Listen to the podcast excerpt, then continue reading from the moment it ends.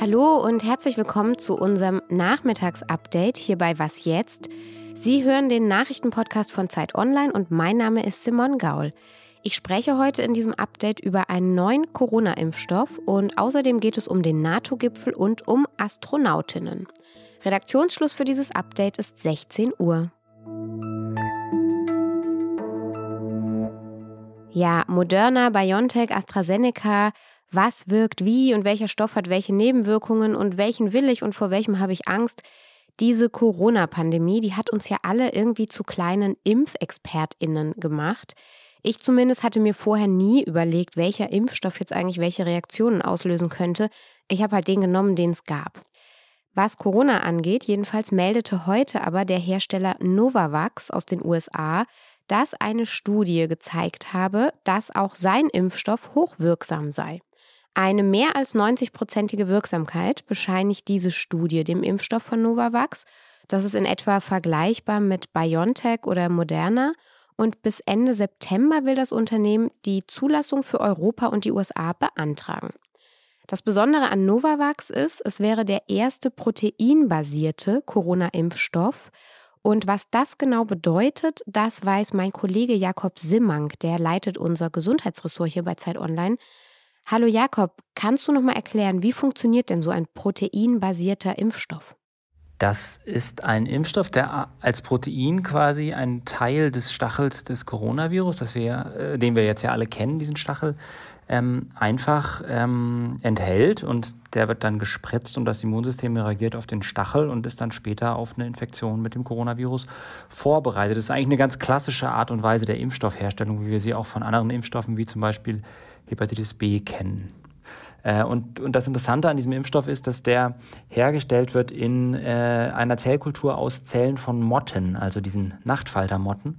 Und dann wird er verpackt in so kleine Lipide ähm, vom, von einem Seifenbaum aus Südamerika. Also es ist ein ziemliches Naturprodukt, der Impfstoff. Und wenn Novavax jetzt erst Ende des Jahres zugelassen wird, können wir den Impfstoff dann überhaupt noch brauchen oder kommt er dann zu spät? Also zu spät kommt er ziemlich sicher nicht. Er hat einige Vorteile. Er ist ähm, bei Kühlschranktemperatur lagerbar. Er ist in einer, wie andere Proteinimpfstoffe auch, sehr günstig herzustellen. Und er ist auch schon millionenfach verplant für unter anderem für COVAX, für ärmere Länder, ähm, sodass er ganz sicher noch gebraucht werden wird. Es gibt ja auch einige Menschen, die haben Angst vor diesen neuen Impfstoffen, mRNA oder auch vektorbasierte. Du hast jetzt ja selber schon gesagt, diese proteinbasierten Impfstoffe, die gibt es schon ganz lange. Ist Novavax denn dann vielleicht für diese Menschen eher eine Alternative? Also ich würde sagen, ähm, wenn man ein bisschen Sorge hat vor neueren Technologien, dann ist auf jeden Fall eine etablierte Technik wie zum Beispiel ein Proteinimpfstoff oder ein Totimpfstoff eine Alternative. Ähm, allerdings muss man auch ehrlicherweise sagen, dass die mRNA-Impfstoffe und die Vektorimpfstoffe ja jetzt im vergangenen halben Jahr vielen Millionen Menschen gegeben wurden und ich jetzt nicht erwarte, dass da noch äh, Nebenwirkungen auftauchen, die man bisher nicht beobachtet hat. Das wird ja alles sehr eng verfolgt. Also es ist so ein bisschen ein Ja und Nein. Ich glaube, ähm, dass man sich weder Sorgen machen muss vor diesen aktuellen Technologien, noch dass es eine schlechte Idee ist, sich auf diese älteren Technologien zu verlassen. Und vielleicht für den einen oder anderen Skeptiker auch gut. Ähm, ich freue mich am Ende über jeden, der sich impfen lässt, auf jeden Fall. Danke. Gerne. Auf Twitter habe ich heute, glaube ich, gelesen, dass einige Drogerien jetzt Masken und Schnelltests offenbar schon im Sonderangebot anbieten. Also schnell noch mal ein paar Masken kaufen, bevor wir sie dann ja vielleicht gar nicht mehr brauchen. Zumindest hat ja Gesundheitsminister Jens Spahn jetzt auch schon gesagt, dass wir die Maskenpflicht möglicherweise schrittweise abschaffen können. Zuerst im Freien, dann eben auch bei niedrigen Inzidenzen in Innenräumen. Jetzt haben sich heute im Laufe des Tages dazu einige Personen geäußert. Es gab auch viele Gegenstimmen, die sagten, naja, Moment mal, vorsichtig bleiben ist ja auch sinnvoll. Der Deutsche Lehrerverband zum Beispiel ist gegen eine schnelle Aufhebung der Maskenpflicht an den Schulen. Verbandspräsident Heinz-Peter Meidinger sagte, er rate insbesondere während des Unterrichts zu größtmöglicher Vorsicht. Es sei zwar richtig, dass Masken eine Belastung für Lehrerinnen und Schülerinnen seien, aber in der Gesamtabwägung, da warnte er dann eben doch vor einer vorschnellen Abschaffung der Maskenpflicht. Die Bundesregierung äußerte sich ähnlich und sagte auch nochmal, man muss das schrittweise machen und eben vorsichtig.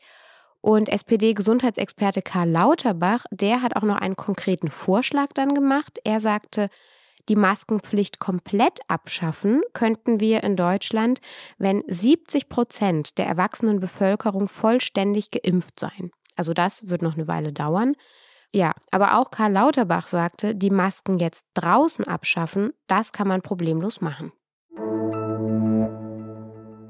Die NATO steckt ja schon länger in einer größeren Reformdebatte.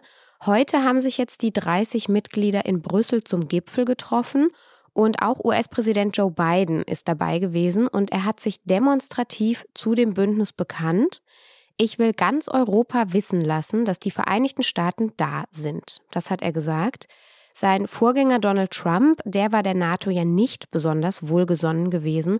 Bundeskanzlerin Angela Merkel, die lobte dann heute auch gleich noch die geplante Überarbeitung des Strategiekonzeptes. Das ist sowas wie eine Art, ja, Konzept der NATO, also eine Ausrichtung. Was will die NATO? Wozu ist sie eigentlich da?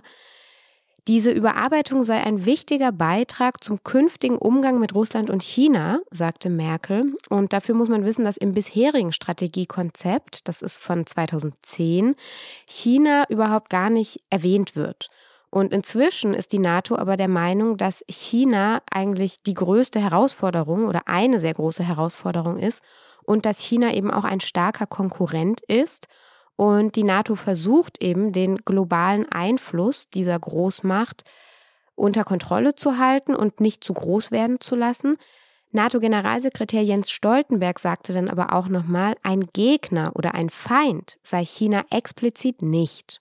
Das Verhältnis zu Russland wiederum, das bezeichneten die NATO-Mitglieder heute nochmal als auf einem Tiefpunkt. Was noch?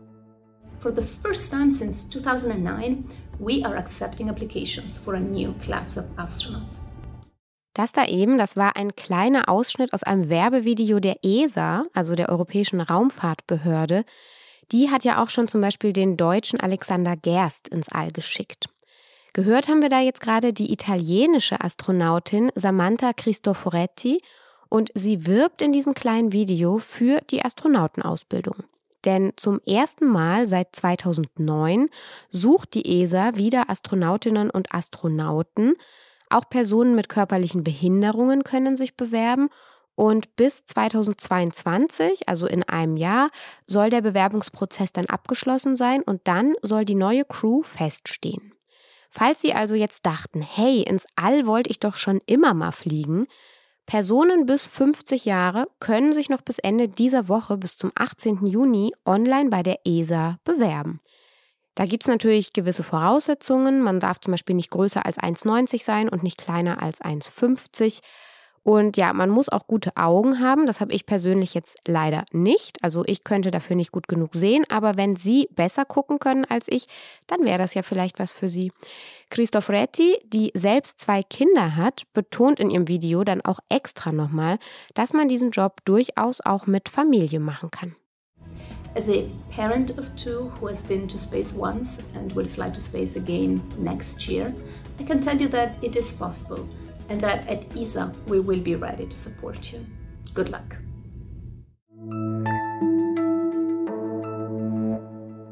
Ja, das war's dann für heute mit Was jetzt. Damit ist auch unser Nachrichtenupdate am Ende.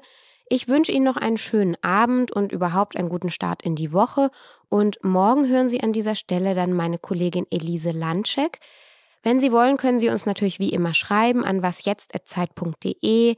Sie können sich auch immer noch anmelden für unser Podcast-Festival. Am Sonntag findet das statt. Das geht unter www.zeit.de slash festival. Ich sage Tschüss und danke fürs Zuhören.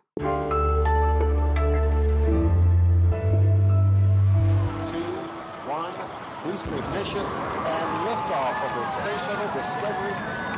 the Space Shuttle Discovery, returning to the space station, paving the way for future missions beyond.